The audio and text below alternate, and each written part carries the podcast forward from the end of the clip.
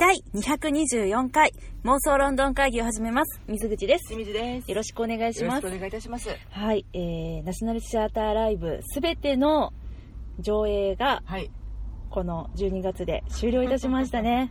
何やろね、この耐久レースみたいな感じ。いやいやいやいや、耐久ではないけど、うんあのーまあ、約ね、はい2ヶ月に1回の割合で、はいちょっともう後半はね、あのー、2月で3本っていうちょっとよくわかんないあのスピードだったんですけども、謎のハードモー はい、あのー世界中のはい素晴らしい舞台を、ド。うん。えー最先端のライブ機能を使って、はい。えー収録してうんそして世界中に届けてくれるというですね、はいそういう素晴らしい試みを英国のナショナルシアターライブさんがやってくださっておりまして、はい。えーそのですね最後の上映私たち見てまいりましたね、はい。はいえっとタイトルは「ジュリアス・シーザー」ね、なんとも豪華な舞台でございました。はい、あのこちらは、えー前回のですね、えーっとヤング・マルクスはい。というあのロリー・ケニアさん主演の舞台があったんですけれども、うんそちらと同じうんブリッジシアターという新しく比較的新しくあのロンドンにできた劇場ね、うん私あの場所のことすっかり失念してたんだけど。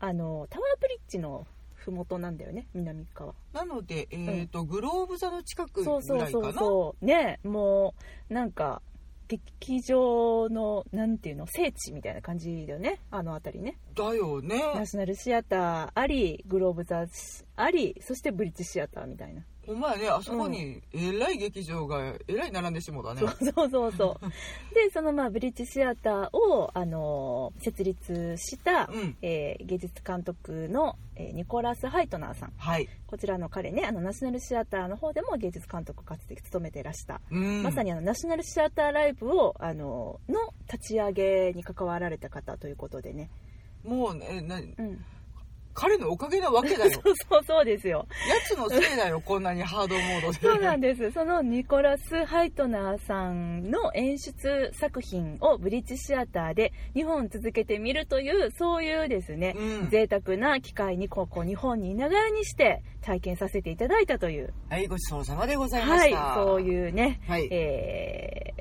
ー、試み、催しでございましたけれども、はい、はい。私、ジュリアス・シーザー、はい。初めて見ました。作、シェイクスピア。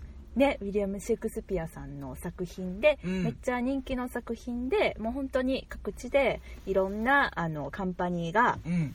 上演し続けている作品なんだけどもはい。ここでねちょっとねどんな作品なんかっていうのをうん皆さんに紹介させていただきたいと思います、おー。はい。私がですね、うん。一番最近に、うん。ジュリアス・シーザーの、えー世界一短い紹介文はい。を見たのはおー。これですね。じゃんじゃじゃんじゃじゃーん。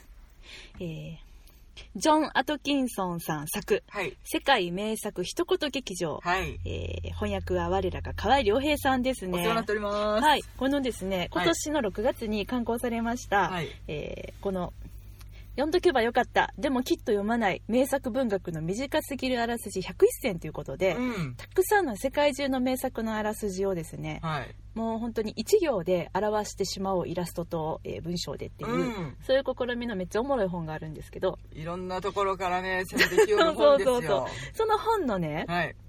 帯ですね、うん。はいに書かれてますえブルータスお前もなんて書かれてますね、はい。えーシェイクスピアを3秒で読んだ気になれる。それ大事ということでね、うん。まあ、なぜかオール関西弁の翻訳なんですけども。こ 面こに。ねそうユチリアス・シーザー載ってるの。はい。で載ってて帯はそういう風にね書いてるんだけどこれ有名なセリフよね、ブルータスお前もかっていう。うん。うん。私もこれだけは知ってた。と、ジェリアス・シーザーが死の間際に言ったとそうそうそうそうか言わないとか。いやまあう。言うたんやろな まあ、なんかそれっぽいこと言えはったんやろね。そうそうそうそう、はい。これがまああの本の中をめくりますとですね、はい。よりちょっと詳しくうん。書かれているんですねはい、そうですね。はい、はい。えーこの88番ね、はい。えージュリアス・シーザーウィリアム・シェイクスピア書かれてますね、実は、えーどんな風に紹介されてるかというと愛用作文ではい。描かれてるんですねめっちゃわかりやすいですよみんなしんちゃんちょ読んでみてください。はい。えー、あいうえお作文参ります。あ、暗殺と、い、陰謀と、裏切りと。ええー、おお前もなん？ブルータス。素晴らしいですね。という話なんですよジュリアス・シーザー、はい暗殺と陰謀と裏切りと。うん、そうそうそう。が渦巻くね。はいはい古代ローマのお話なんですけど。お前もなんブルータスと。そうそうそうそういろんな人がねあの、うん。まあジュリアス・シーザーをあの裏切るわけなんですよ。まあ裏切られてきた。そうね。うん。うん。でえっとまあシーザーさんね、はい。えーローマで、まあ、非常にあのカリスマ性のあるリーダーでして、うん。えー、とポンペイとの戦いにはい。勝利しまして、はい。凱旋してくるわけですね。はい。勝ったぞみたいな、うん。でもうわーって市民は迎える、うん。シーザーシーザーみたいな感じでね、で迎えるんだけどこれねあのシェイクスピアお得意のうん。占い師が、はい出ました。はい出た。占い師が3月15日には気をつけろ。っていうふうに言うんですね。ね。え何何何が起こんのみたいな、うん。3月15日だみたいな。うん。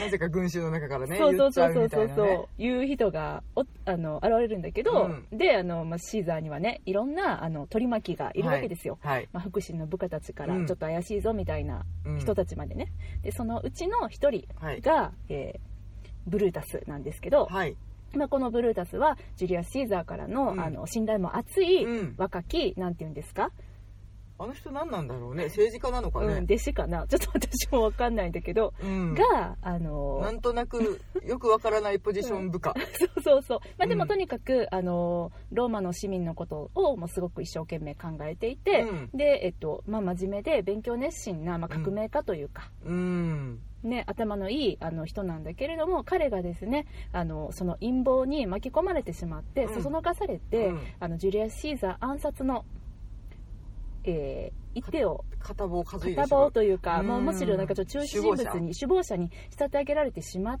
て、はい。ジュリアス・シーザーを殺してしまうんだけどもね、うん。そして殺してしまった後、えー彼らどうなったかみたいなそういう話ですね、はい。合うてるこれ。暗殺と陰謀と。そうそうそうそうブルータス裏お前も、はい。裏切りとね、はい。うん。っていう話なんですよね。でね、うんと、ここ世界名作一言劇場には、はい端末のページに、うん。えより詳しく、まあまあまあまあちゃんとした。そうそうそう失礼いたしました。3行ぐらいで、はいはい。あの書いてくれてる解説があるので、はい。ちょっとそこを読んでみますと、はい。えージュリアス・シーザー1599年シェイクスピアによるローマ劇、はい。えー優勝ブルータスは君主シーザーを視察はい。裏切りを知ったシーザーが今和の際に放った一言「ブルータスお前もか」は近しいものの裏切りを表す格言となったああそういう紹介なんですね。うん。うんうんうん。うんうんっていう、えー世界名作一言劇場からのジュリアス・シーザーの説明でございました。ありがとうございました。ありがとうございました。はい、そういうね、うん。シェイクスピアの、ま、うんと、やっぱね、シェイクスピアさん、はい。裏切り者書かせたら最高やね。最高やね。裏切り者っていうのは裏切る人のことじゃなくて裏切り話っていうかさ。裏あジャンルとしてジャンルジャンルね。裏切り物語ってうん。言いたいねんけど。うん。私すごいさ好きでえっとあれなんだっけ。なんで私あっちが出てきちゃうんやろ。ほら「おぼろの森に住む鬼」とかさの元になったやつ、うんと、この間レイフ・ファインズさんがやってたえーえーえー。っと、セムシの人の、なんだっけそれそれそれ。それ、あれはちょっとまあピカレスクロマンと言いますか、うん。あの、主人公が悪いやつっていう感じやねんけどね。うん。でその悪いやつが、のし上がっていっのし上がって、でうん。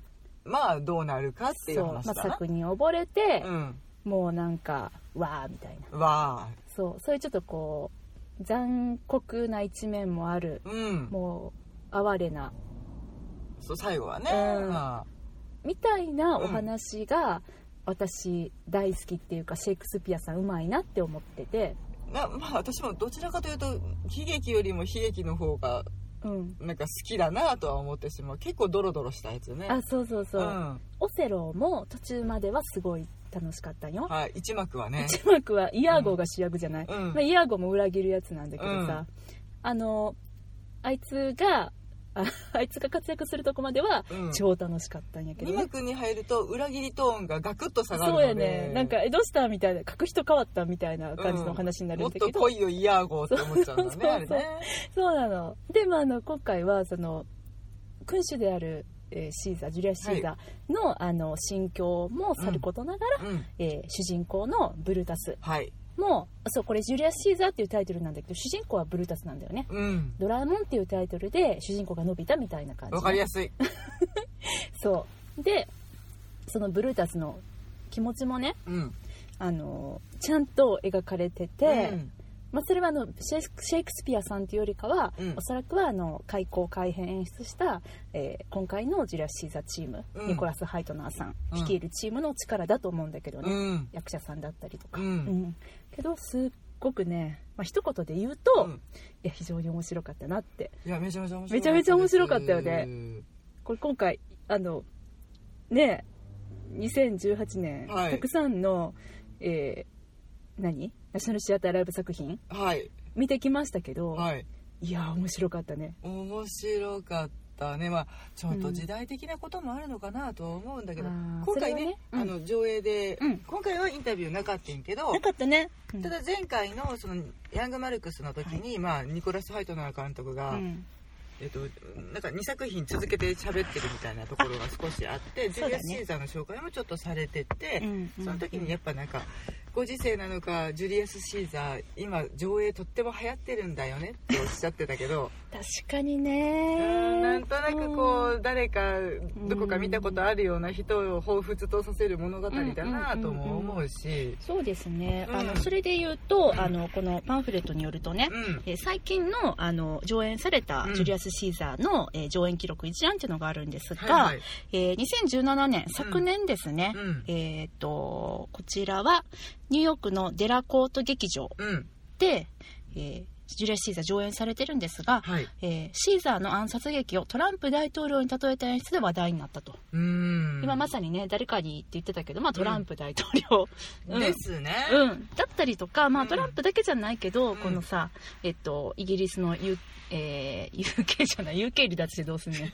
んあの EU, EU 離脱問題だったりとか、はい。そういうなんかちょっとこうねそういった政治のうん。なんかこう、市民たちの不安な気持ちだったりっていうところもそう。ちょっとこう反映されやすいというか反映しやすい。まあちょっとね重ねやすい。フランスのうん。ね、なんかあれやこれやのそうやね最近ちょっとそうやね。ねでもね、うん。うん。うんうんうん。ドキドキした日々を送っておりますがなんかそういう時代のうん。ちょっとしたきな臭さみたいなのを反映しやすい作品ではあるのかなと思う。そうだね、うんなん。かちょっとそのうん。シェイクスピアの、まえー時代うん。にもあの実はすで、えー既に、えー古典うん。作品として、うん。超昔の物語として、うん。あの描かれた作品だったんだけれども、うん。その時代のこととして、うん。えー演じ演出された、まあ、何のこっちゃって話なんですが、はいはい。今回のジュリアス・シーザーは、うん。古代ローマの体を脚本的には古代ローマなんですが、うんそれを現代の、えーローマに置き換えてうん現代劇として演出されているんですね。うんうん、そうそうで今回のこの作品も、もうあのローマ刺激とかそういったことではなく、う、うん、めちゃめちゃ現代やったよねそうそうみんなあのスーツだったりジャージだったり、うんうん、あとそのジャージジャージでしたよねファーストインプレッションすごいめっちゃあキュンとしないけど ジャージでしたよ。ちょっと、うん。ちょっとなんだこれプロレスラーみたいじゃんって思うよう思っなたけど、うん。そういうねあの紛争されてい。た、まあ、はい名優もいましたけれども、はい。あのーさっき紹介しましたけど世界名作一言劇場では、うん。えー産業あらすじのところにね、はい。えーブルータスが剣でジュリアス・シーザーを視察したというふうに説明しましたが、うん。書かれてましたけれども、うん。今回は銃で、そうだね。うん。発砲して、うん。えーブルータスたち、えー下克上一味ははい。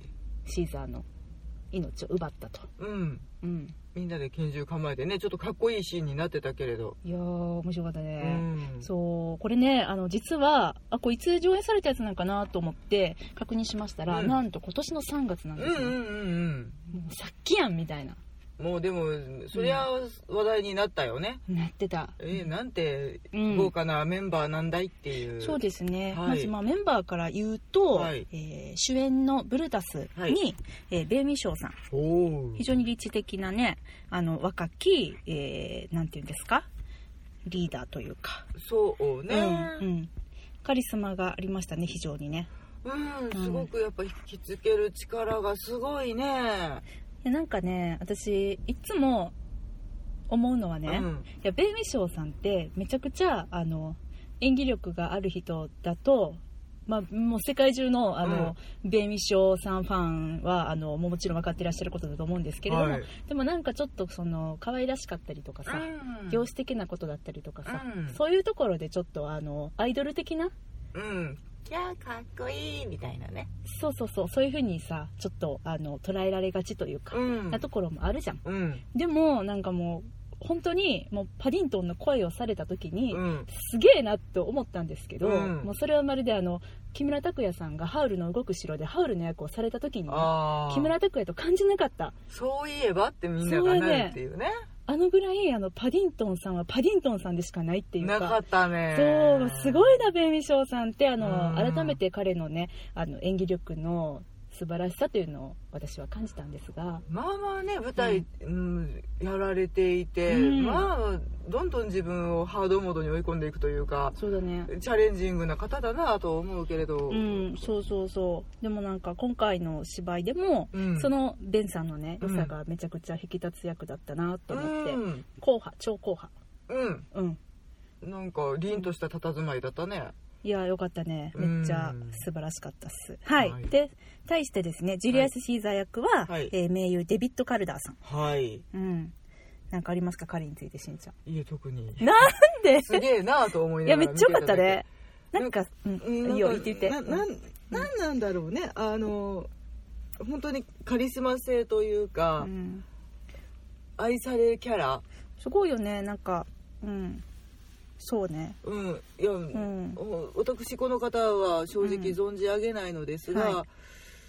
でもなんかねなんかただならぬ人来たぞってやっぱりどこか思わせるあの感じ、うん。もう多分舞台ですごくキャリアを積まれた方なんだと思うんだけれどう、ん。もうなんか立ち方一つで何かを訴えかけるみたいなところはやっぱすごかったねうんすごかったね。うん。特にあの後半のね亡霊になって現れるところね。怖かった。ただ立ってるだけであのすごいなみたいな。やめてーって思うね、感じましたけどね、はい。でその、えっと、ジュリアス・シーザーを暗殺しようってそそのかす、うん。えーブルタスのことをそそのかすのがですね、えーミシェル・フェアリーさん演じる、えーキャシアスはい。ですねこの方本当は、えー原作では男性なんですね、うん。ですけれども、まあ、今回はあの女性が演じられていて、まあ、はい。まさにそれはあの現代に置き換えてならではの改変だなというふうには思いましたけど、うん。うん、なんかもう初めて見たのがこれやから全然なんかしっくりくるっていうかえ男性やったんや。まあまあそうかそうか普通やったらなみたいな感まじに思った、あそりゃそうだわなうん。と思うけれど、うん。この方もねあゲームオブスローンズでねうん、とてもいい役をやられていて。あそうなんだね、うん、うん。お母様の役をやられていて、はいはいはい。もうそりゃ素敵だなと思っていたけれどこんなところで再会できるとは、やっぱりねなんか英国の俳優さんはイギ、えー、と舞台も 私イギリスって言おうとしたの。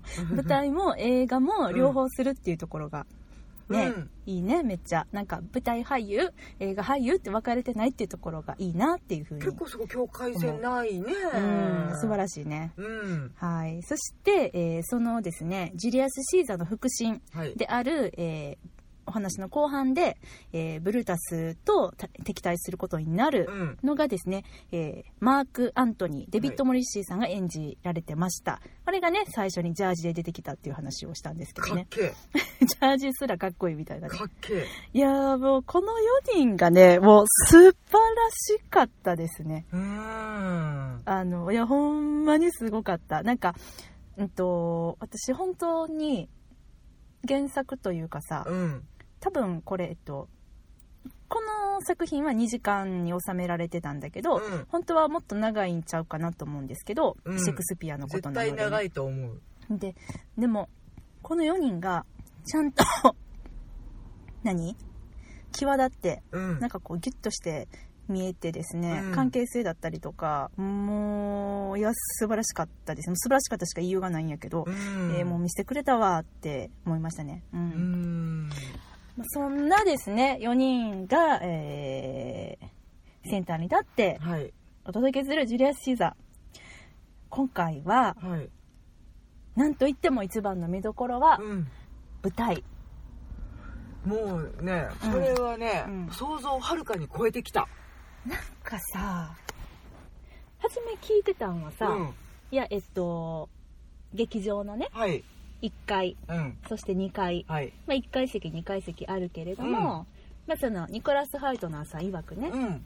え1階席はもうブラックボックスになってて、うん。客席とか全部取り払って、え好きなように組み替えることができるんだよ、うんだから、あのいろんな使い方をこれからして、うん。えー見せていきたいなっていうのを。実験的なことをしていきたいっていうそうそうそうそう前のね、えー作品の時におっしゃってたんですけど、うん。であのいざジュリアス・シーザうん。ーは1階席の客席を全部取り払います。うん。で、えっと、1階席は客席なくなったけどお客さんが、えー600人のお客さんが、うん。700人だったっけかな？ちょっと忘れたけど。うん。それぐらいやった。が、えースタンディングでうんみんな入ってもらって、うん。えー舞台の進行と一緒にうん。ローマ市民としてうん。存在してもらうことになるんだよみたいなことをねお客さんがもうエキストラそうそうそうそう。出演って感じかな？うんうんうんでもなんかその初め思ってたんは、うん。まあまあまああのお客さんを群衆に見立てて、ううんんまああるよねあるよねみたいな、うんうん。で、えっと、客席取っ払って、うん。スタンディングでうんまあそれもあるよねあるよねみたいな。なんとなくわかる。まあうん昔の歌舞伎小屋のスタイル？うんまあ、それこそねあのグローブ座、うん。シェイクスピアの時代は一階席みんな立ち見で。でなんか、あのむ日本の昔の歌舞伎のシステムで、本当にお客さんを返してはなるものかと。金を逃してなるものかっていうのはいはいはいはい。でもうどんどんどんどん入れちゃって、はいはい。もう最後には舞台の上にまでお客さんを上げて、うんうんうんうん、うん。うん。ああはいはいはい舞台の上ね。もう、あの後ろの方とかたうん。客席うん。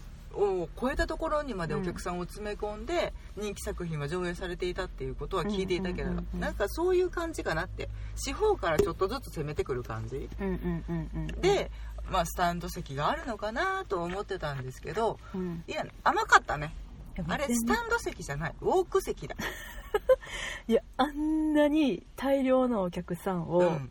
舞台転換するたびうにん。動かす芝居初めて見たと思って。うん。ねなんか最初オープニングが、えっとまあ、ブバンドが演奏していてえはい。えっとなんとなく乗っているそのオーディエンスたち、そう。もうねえっとお芝居が始まる前から、うん。いわゆる、まあ、会場中うんから、まあ、よくあるよね。会場中にさ、舞台でパフォーマンスが行われてて、うん。それをちょっとこうおお席でうん。聞きながら開演待つみたいなのって、うん。よくあることなんだけど、うん。もうなんかあの一歩劇場に足を踏み入れたら、うん。あれ？ライブハウス来ちゃったかなみたいな。なんかねあのふ雰囲気的にもねもうそう。みんなでがスタンディングでお酒を飲みながら。そうもう始まってるやんみたいな、うんなんかあフェス来ちゃったかなみたいな。うん。そんな気持ちになる。しかもこう演奏されてるのは、うん。まあ、ロックの、ね、曲ばっかりで、うん。みんなのよく知る。オアシスとかうんね、コピってたりとかしたのかな、私はね全然知らなかったからあの曲なんなんと思ってたんだけど、うん。みんなあの聴きながら一緒に歌ったりとかして。またこのバンドが微妙いんだ、まあ、それはどうでもいいんです。よ しんちゃんね言ってたもんね、うん。このバンド絶妙に微妙いっていう話、まああの、うん。後々考えたらね、うん。役者さんが演奏されてたのね。うん。まあ、それはね、うん。うんうんうんなんか絶妙にこのテテンポ外してくる感じなんやろうと思ったけど。ねあの歌声のね、うん。あのなんかこうなんかこうもやっとする感じね。もやもやもやっとする。ね本当になんかありそうなのよね。その辺の道端で演奏してるうん結成したばっかりのバンドみたいうん。なでも面白いのがその客席もね、うん。えっとまあライブのフェス会場みたいに、うん。あのさなんかこう飲み物とか食べ物売ってる、うん。あのカートうん。が何台かあってさ。そうそうそう。もうあの本当に売ってんのよねそこで、ね、売ってた。売りに来てたのよね、まあ多分パンフとかも売ってるんだろうなあそこでね。うん、もうめっちゃ面白くってさ。うん。ただそれをなんか引きで撮った時に、うん。いやそのえっともうライブ会場やとさうん。あの5人式してるから、うんあれお客さんちょっと少ないなって。そうねそうね。このスペーススにしちゃうみたいな、うん、このスペースにうんもっと入るのにどうしたんやろうって思っててんけど、うん。理由は後ですぐに分かりました あの舞台がね本当に下からどんどんどんどんうん。形を変えて出てきて、せり上がってくるんだよね。床の形、うん。えっとなんていうのせり上げるうんうんうん。ステージの形が自由自在に変わってそれに、を見るためにそのスタンドのお客さんたちが誘導されて、もういろんなところに動き回りながら見るのね。そうなのよね、うん。なんか私最初にとこう現地に行ったら、ん。私どういう風にうん。いようみたいな感じのこと思っててね、うん。そんなこと思いながら見てて、うん。もし私が1階席の客だったらみたいな、一番最初にあのライブのシーン見た時に、うん。割ともう、えっと、前の方にいるお客さんと後ろにいるお客さんやったら、うん。これめっちゃ不公平やなって思っててん、うん。なんかそのお客さんの誘導とかの仕方をめっちゃ考えちゃうから仕事柄、うん。これどういう風に入れたんやろうと思ってえ整理番号順？えエリアブロックごとチケット？えどんな感じって思っててんやんか。整理番号付きチケットで、うん。早いの早く来た人が行っていいですよって、うんまあ後ろながいいのならうん後ろ行きなさいっていうシステムかなと思いながら見てたけど、もうねそんなもの関係ない。なぜなら、もういろんなところから舞台がせり出してきて、うん。そのたんびに、えー舞台を見るためのベストポジションっていうのが変わってしまうからね、うん。あの前だろうがうん。後ろだろうが、うん。もう何したって巻き込まれていくのよね。そうそうそうそうそうそう、うん。もうとにかくその、うんと、想像をはるかに超えたうん。舞台の転換のめちゃくちゃさめちゃくちゃやし、うん。激しいし激しい。そこまでやるかっていう。そうそうそうそだからあのん。上演時間ね、ジュリアス・シーザーが2時間って聞いた時に、うん。あれ短って思ってんけうど、あれ2時間限界ですわ。そう。あ立ったまま見るっていう意味でも、まあうん。あのお客さんの集中力とかその安全に誘導するために、もうあのギリギリのラインが多分2時間だったんだろうなっていう気はすごくする、うん。ただとてもあのあの劇場で立って見ているお客さんにとってはエキサイティングで、うん。本当に疲れる2時間だったんだろういやなと。そうやと思う、うん。あのー私もね直接は見てないから、うん。あのツイッターとかで、うん。実際に、えーご覧になった人たちの感想とかを遡って見てたの、ローマ市民の皆様ローマ市民そうそうそう、はいの皆様ね、はい。そしたらやっぱりあのスタッフさんたちが、あのお客さんをね、うん。誘導するときに、うん。まあ、舞台の転換とかするときに、うん。もう結構大きな声で「ん。ランラン!」みたいな感じであー。誘導してたんだって。巻き込まれてまあ万が一でもねそいやのそうやね。事故に遭ってしまったら、あれね日本だったら、うん。ちょっとできへん。できないね安全面でね。あれはちょっと許可が下りないレベルの危険度合いやん、うん。だってその例えばねこう9マスあるとします、うん。左の上から ABCDEFGHI とする。うん。合ってるね。うんうんまあ大丈夫かなって今ふと思ったけどまあ大丈夫でしょう。ごめん言い換えようか。123456789はいとあの9マス並んでるとする、うん。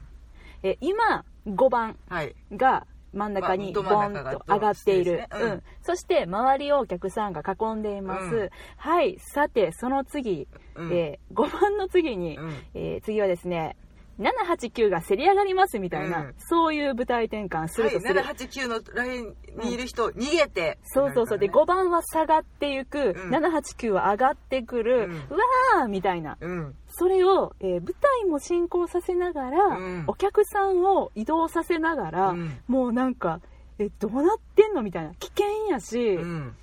やしもうなんかえ芝居ちゃんと続くのみたいな、うん。そういうところあるはずなのに、うん。それをですねもう逆手にとって、うん。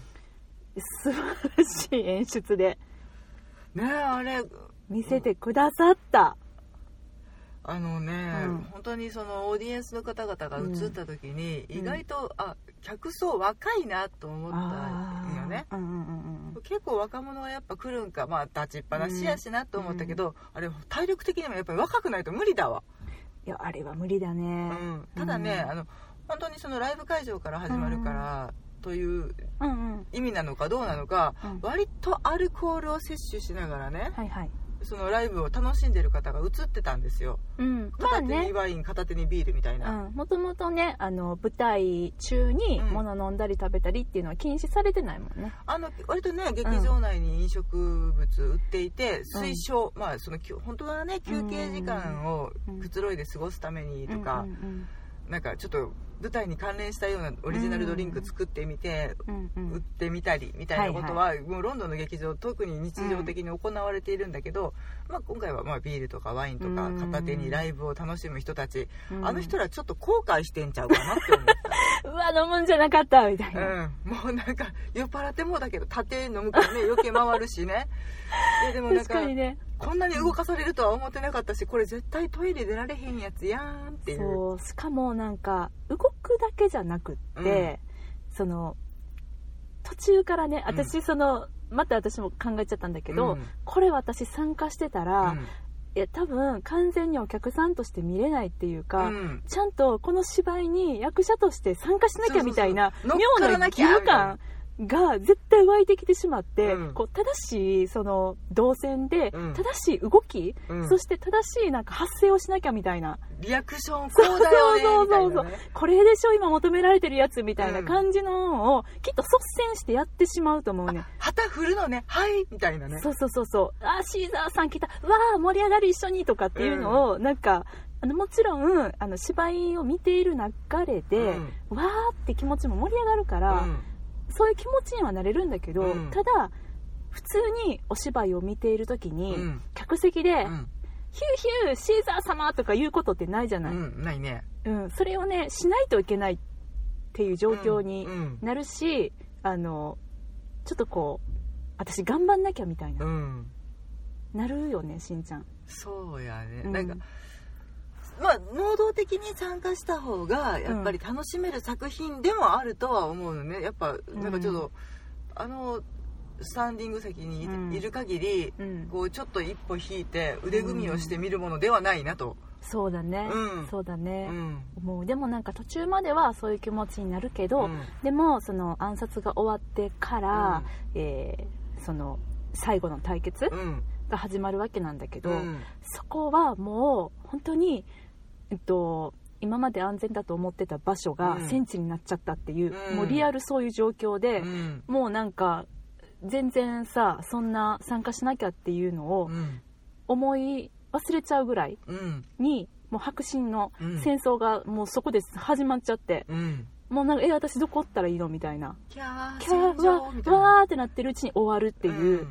まあ、これねニコラス・ハイトナーさんがどこまでその、うん、と群衆の心理うん。をあの利用してお芝居に盛り込んでるのかちょっと分かんないんだけど。いやでもね、煽るということに関して、うん。彼はとても気を使って組み上げていっているなっていう気はした。そうやね。あの途中のシーンで、大きな旗が出てきてそうあのねあのバーフバリでね。うんはいはい、はい、バーフバリ1のねラストのね、うん。戦いのところで、はい。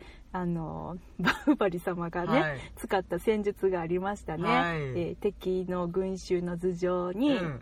えー縫い合わせたうん。大きな布を一面に、えー解き放ち、うん。そしてそれに矢を放って火をつけて、うん。全部燃やし尽くすっていう、はい。もうなんかもう最高のシーンがあるんですけど、はい。まあ、あ燃やしはしませんけどね 今回はね。あの客席の端からうん。赤い布がブワーって出て、うん。両端をねスタッフさんが持って走って、うん。でもう客席がい、うん。そのスタンディング席が一旦その布に一瞬で覆われてしまうのよね、そう。あの布すごかったね。あんな大きいやつ、うんでうん。それにだからどんどんどんどんみんなもちょっと自分があ幕の下に入るんだって分かった瞬間にうんうんうんみんなが手を伸ばして協力してそうそうそうそう。あの幕を送っていくそうお客様たち。大玉送りみたいなやつ、早く早く早くみたそういな。そうそうそうこっちと思ったよ OK だよ。次の人どうぞ。そうみたいな。そうそうとかウェーブみたいなね、うん。心理的にはね、うん。ので一瞬覆われて、うん。その幕が一瞬また一瞬にザッと引かれた瞬間に、うん。シーザー登場玉座みたいなそう演ね、出がなされていて、うん。だから本当に一旦自分の視界がうん。真っ赤に染まって、一気に取り払われた瞬間に、うん。そこに王様を見るっていうので、あれでうわーってテンション上がっていくとかっていうのを、まあ、綿密に組み合わせて、うん。その群衆心理というかそうだよね、うん。しかも1階の人たちはそういう気持ちになるし、2階から見てる人たちうん。はそれをまあ俯瞰で見てるから、うん。その群衆という群衆役のお客さん込みうん。の物語として見るわけで、うん。その2つの見方ができるものを一ところでやってるっていう、うん。さらにねナショナルシアターライブ私たちが見たバージョンだと、うん。あのほんまに映画みたいうん。になんか本来シェイクスピア劇ではおあの群衆ってさいないっていうか、多分、まあ、よくあるのは舞台の真ん中にドドンって玉座があって、うん。そこで、えーこっち側に、えー群衆がいる体っていうのでさうん。お客様をまあ見なしてとかね、うんうん。けどいるしみたいな、うん。あれがもう非常にだから、うん、と現代劇にしてるから、うん。普通の今の服装のお客さんたちがいても全然おかしくないっていうのも含めて、うんうんうんまあ3つの見方ができるっていうね。うんしかもタダで雇えるエキストそうラ、そうそう。なんならお金を払って本くれるエキストラ。いやほんまやね。そうなのよ。じゃああのねうまいこと商売しよったそわ私さしんちゃんゆっこちゃんわかる？はいはいあのね私たちのお友達のゆっこちゃんっていう、あのベン・ウィショーさんのファンのね、うん。えーい英国好きの子がいるんだけど、はい。ゆっこちゃんは見たのかなと思ってさ、あのそのツイッターでね、うん。話をしてたらね、うん。まあ、見てないって言って、もう見に行けばよかったって言って、うん。そうやなって言って。だってあのベイミショーさんと共演できる権利をみすみす過ごしてしまったってめっちゃあの、うん。ほんまや共演やと思ってしかもね本当に至近距離でうん、演じられていたのでね。もうあんなん1階席で見てたら、うん。いや私ベイミショーと共演したことあるよってうん。言ってもいい。一緒のシーンに出てたんだ。そうそう全然いいよ。うん。もうあの群衆シーン、うん。あ出た出たみたいな。うん。うん。あれはもうあんご覧になった方たちはあの、うん共演したって言ってもべもう全然許されると思う。あの作品に出たんだよ私。お金を払ってねって。いや本当そう本当そう。本来ねエキストラ募集みたいな。そうそう。でお弁当出ますとか交通費でとか、うん。一日拘束いくらみたいな、うん。うん。普通は出るんですよ。新しい。普通は出るんですけど、うん。こ新しく出すんですよこっちは。すごいよね、うん。でもでもさ出してくれる人やからより参加めっちゃしてくれるよね。まあ作品参加券みたいなもんだよね。そういうことだよね。あのチケットに関しては。新しいわだからさもうなんかいろいろ新しすぎて、うんもうよかった。まあそのうん。舞台がどんどん変化していくっていうのも、うん。思いもかけないところから、だ次はリビングのシーンですってなったら、うん。本当に広い床がどんどんせり上がってきて、うんまあまあ結構緻密なね、うん。舞台セット、まあ、うんソファーを置いて、あ椅子を置いてみたいなのもうわざわざどっから出したんだいっていう。そうあれ全然分かんなかった。もうどっから出したんかが。どういうシステムなのか本当に未だに分からない。あんなにお客さんがいるところだからうん。一回奈落に持っていくわけにはいかないし、うんそうね。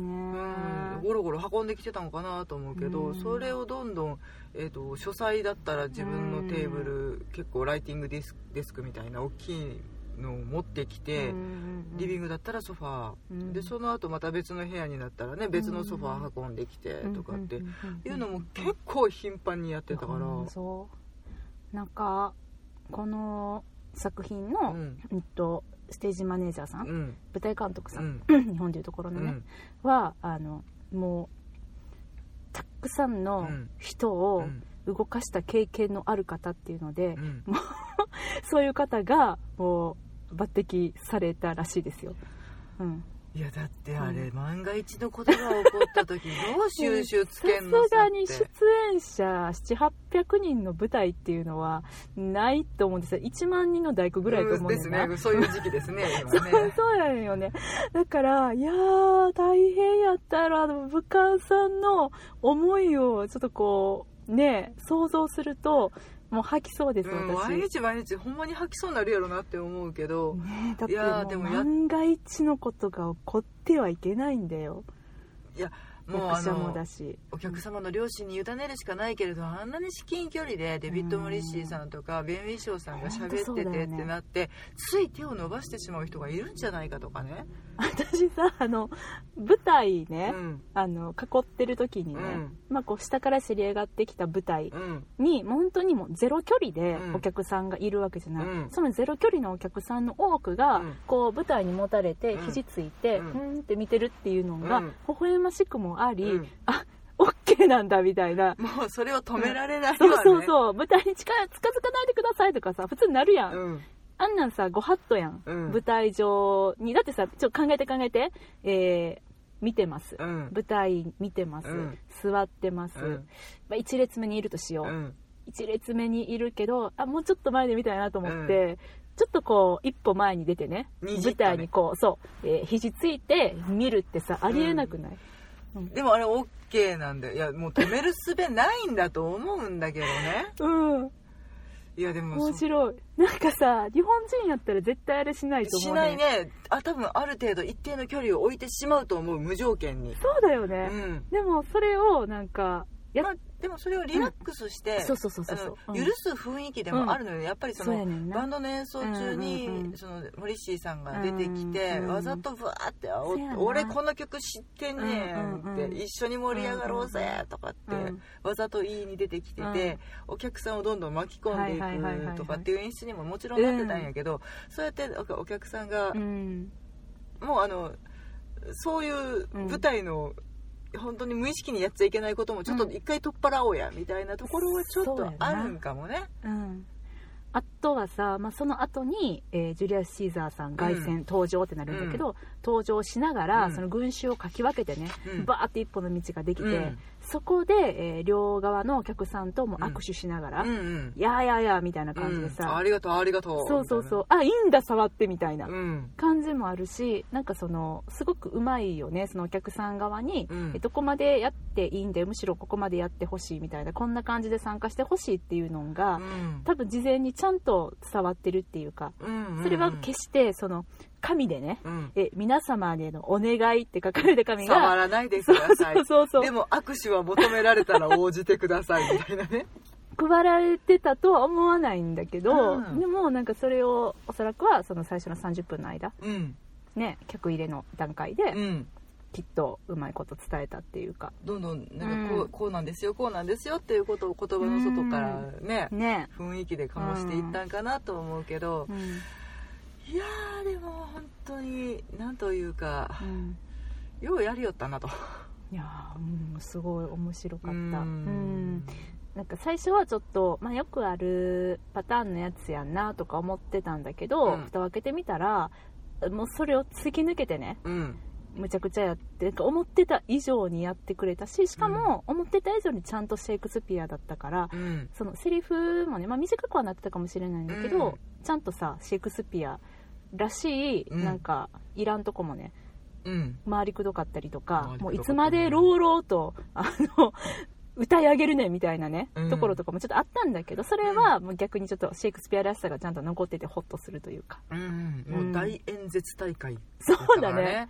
そうだね。ううん。ん、いやまあでもほんに。それも本当にリアルに群衆に語りかけるシーンなので、うん。それが目の前にいる状態で、うん。っていうのを参加することもできるしそう。し作品として後ろから見ることもできるっていうのは、うん。え素晴らしいなっていうか。そうやね。あとなんかやっぱりニコラス・ハイトナーさんのうまさなんかなと思ったんやけど、うん。あのハムレットとか見た時にも思ったモッセローもかな思ったけど、その、うんと、登場人物うん。の気持ちに共感させてくれる演出っていうか、今回もその、えーブルータスうん。たちのシーンとか見てる時は、うん。そのブルータスにめっちゃ共感するっていうか、うんあそうだよねそうだよねみたいな、ううんん、あそっちした方がいいんちゃうって思うし、うん。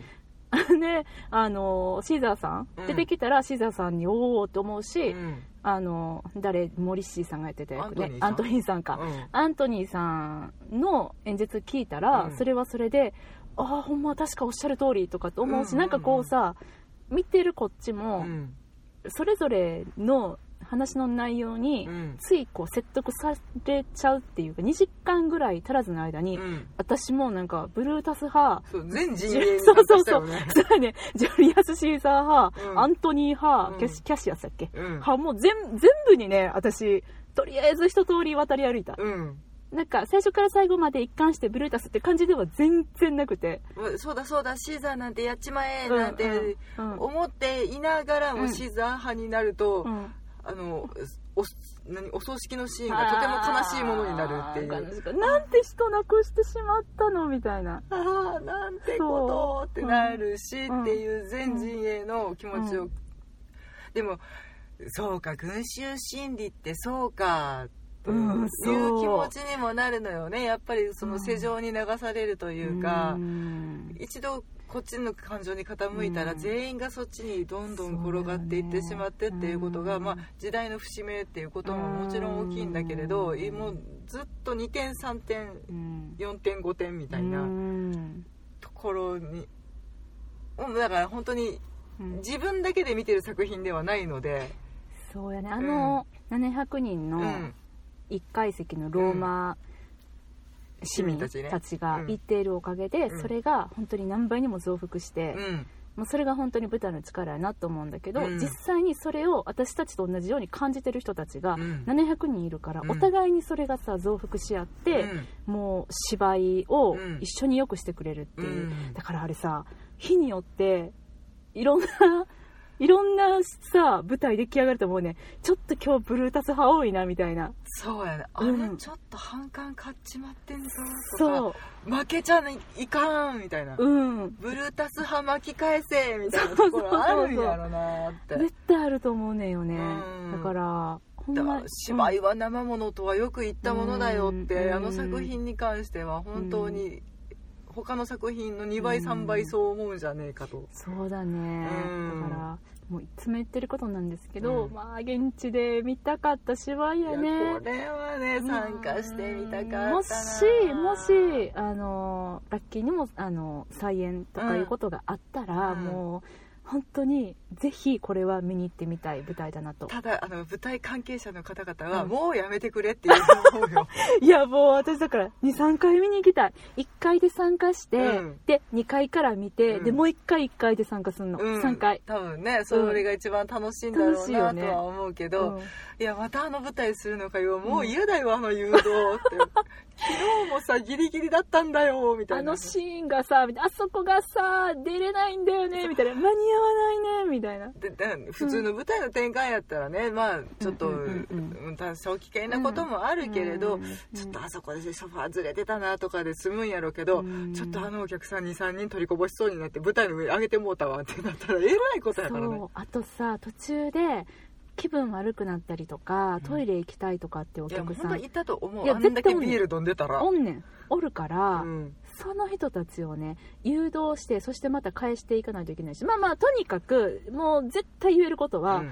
2人連れ3人連れで行ったとしてもはぐれますってことだけは言える、うんほんまにそれちょっと思ったよね、思った。絶対あの、私と水口の間を誘導員さんがかき分けていって、うん。ブルータスさんが通ってきてとか、ここで私らが引き裂かれた間をシーザーが凱旋みたいなことになって、うん終わってからさて水口ってなるよねそうそうそう。もうあのラッキーにもそこで分断されなかったとしても、もう、えっと、最後の戦争シーンにおいては、もう多分あれはねうんはぐれたね、離れ離れだうん。な、だってもうありとあらゆるところからさ、うん。いろんなものが下からさ出てきて、うっんていうかあの今まで私たちの移動場所やったところがさ、うん。ほとんど全部舞台になっちゃってさ、戦場に変わってたからね、そうそうそうそう。もう多分はぐれるねあれは。うん。うん。まあいっかって。そうそうそうそう後で LINE するってなるよね、みたいなね。だからその本当に誘導のスタッフさんだったりとかっていうのも、ものすごくピリピリだったと思うしうん。なんでさ下からせり上がってくる舞台にうっかりお客さん乗ってたらどうなる？舞台にあげちゃったんだよね兄さんに。ごめん。でも下ろすには高くてさ。やっべあれなって。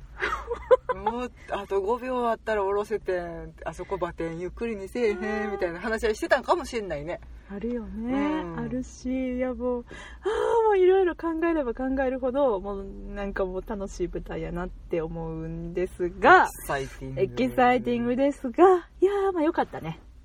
面白かったねやうん。っぱり、うんうんうんまあ、そういうまあその巻き込み型舞台っていうことももちろんなんだけど、お芝居としても、うんなんかその、うん。やっぱそのニコラス・ハイトナー監督うんがすごいなって思う、その現代に持ってくる意味みたいなのをねね。ちゃんとしっかり感じさせてくれるなと思って。まあ言ったんだけど過不足のない舞台。うん。最高みずみずしい舞台だねあれは。丁寧だなと思うしやっぱそのローマの物語なんだけど、うん。いや演じてるのがイギリスの役者さんで現代に、うんだからなのかな特にかな、うん。まあ、いろんな人種の方をわざと出していらっしゃるんだと思うけどもうほんまに、なんていうかワールドワイドな舞台になっていはい、いるなと思ったんだけど、うん。いやそれがもうロンドンにしか見えなくて。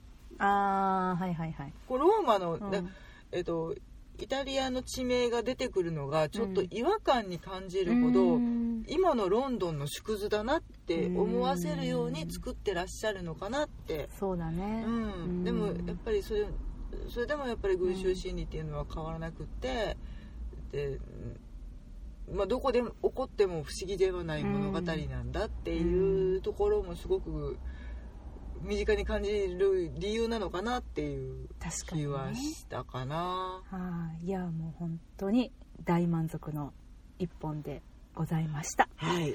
はい。というわけでですね。うん、なんか、舞台のことを話して終わったけどね。まえジュリアス・シーザーの感想を言ったつもりよ？あ、あ、そう？うんだだいや、なんとなく。う、ん。もう本当にね、うんなんか壮大なマスゲームを見ているような感じで。あ そうそうそうそう。うん。本当にね、うん。そんな感じね。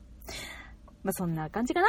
はい。はい2018年うん。最後を飾る作品としてふさわしかったね。いやほんまにね。うん。ナショナルシアターライブさん2019年も楽しみにしております。はい、ラインナップ決めてください、ほんまに。ね、なんかさいつも123月はちょっとこうあんま何もなくて4月から急にゴンゴンゴンゴンゴンって入ってくるから、うん。いやめちゃくちゃ嬉しいんですけど、はい。まあでもあのちょっとばらけてくれるとてか1月から見れると嬉しいなって思いながら、まあないかな今の時点でまだ発表してへんってことはちょっとね、ないかなとは思いますが、うんあとは上映館減らさないでください。そうやね関西今1巻しかないから大阪でしか見れないのそうなんで。いやほんまにあの減らさないでくださいはい。はい。でもね、東京は 満席でうん。見れなかったっていう方もいらしたぐらいなので、うんね、もうちょっと東京を増やしていただいて、うん。で、関西もちょっともう一巻ぐらいね、はい。増やしていただけると、東宝だったら嬉しい。で、ちょっとこうね、つぶやきながら、なんとなく。はいえー、ちょっとあの、お知らせさせていただいてよろしいですか？はい。はい。12月となっておりますけれども、はい。はい。えー、マフタのお知らせでございます。はい。えーそんな季節ですかそんな季節でございます。えーマフタ、えーこちらはですね、妄想ロンドン会議的アカデミー・オブ・フィルムシアター・アーツということで、はい。その年に見た英国的映画と、えー舞台作品のね、はい。1位を決めようという、もう2016年からの年末恒例行事でございます。無理やり恒。例行事。そう、あの、こちらは本家のバフタにかけてましてね。はい。はい、バフタは、ザ・ブリティッシュ・アカデミー・オブ・フィルムテレビジョン・アーツなんですよね。うん。まあ、えっと、英国アカデミー賞と呼ばれるものですけれども、はい。うん、これが、えー今年からですね、えー見ただけじゃなくて、この妄想ロンドン会議でレビューしたもの、うん。えーあの、こルールはね、私たちの勝手なんで、どんどん変えていきます。公開年は問わずっていうね、はい。うん、今年レビューした作品っていうのが、あのエントリーするっていうことなんだけど、はいはい、ちょっと何がエントリーしてるのか見ていきましょうか。はいはい。映画のエントリーですね、はいえーキングスマンゴールデンサークル、はい。パディントン2、はいスリービルボード、うん。ウィストン・チャーチル、うん。人生はシネマティック、はい。えウィストン・チャーチルでタイトルやったっけ？まあいいや。えーっと、うん。ボブという名の猫、幸せのハイタッチ。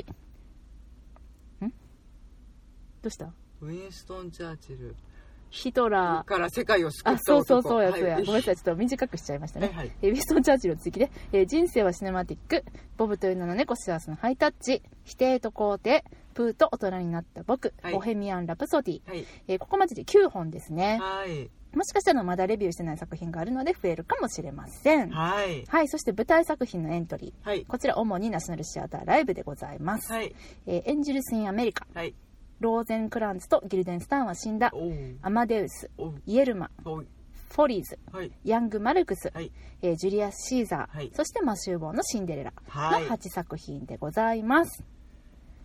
はあ この中でですね、えー作品賞、主演俳優賞、演出賞、演出し演出賞演出賞ね。賞はい。などなど決めていきますので、はい。よかったら皆さんの、えーマフタ今年見てよかった作品というのも教えていただけると嬉しいです。もうあのこのラインナップに入ってようが入ってまいが全然大丈夫でございます、はい構いません。えーまあ皆様の今年の一本を、そうですね。はい教えていただければ嬉しいですね、えー、Twitter、Instagram、メールなど、どの方法でも構いません。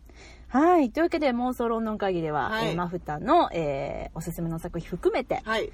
えーお便り募集しております。はい。えー、Twitter で、ハッシュタグ妄想ロンドン会議をつけて、えつぶやいーつぶやいていただくか、はい。直接私たちに、えーリプライください。はい。インスタグラムの DM ですとか、あとメールでも、えーはいお便り募集しております。メールアドレスは、妄想ロンドンアットマーク Gmail.com、はい。mosolondon アットマーク Gmail.com までお送りください。はい。今年もあと残すところわずかですあーわねずかとなりましたね。あちなみにこうマフタの放送、配信ははい。12月の最終週の火曜と金曜に、えーまず舞台、はいそして映画というふうに思っております。多分ね多分です。はいはい。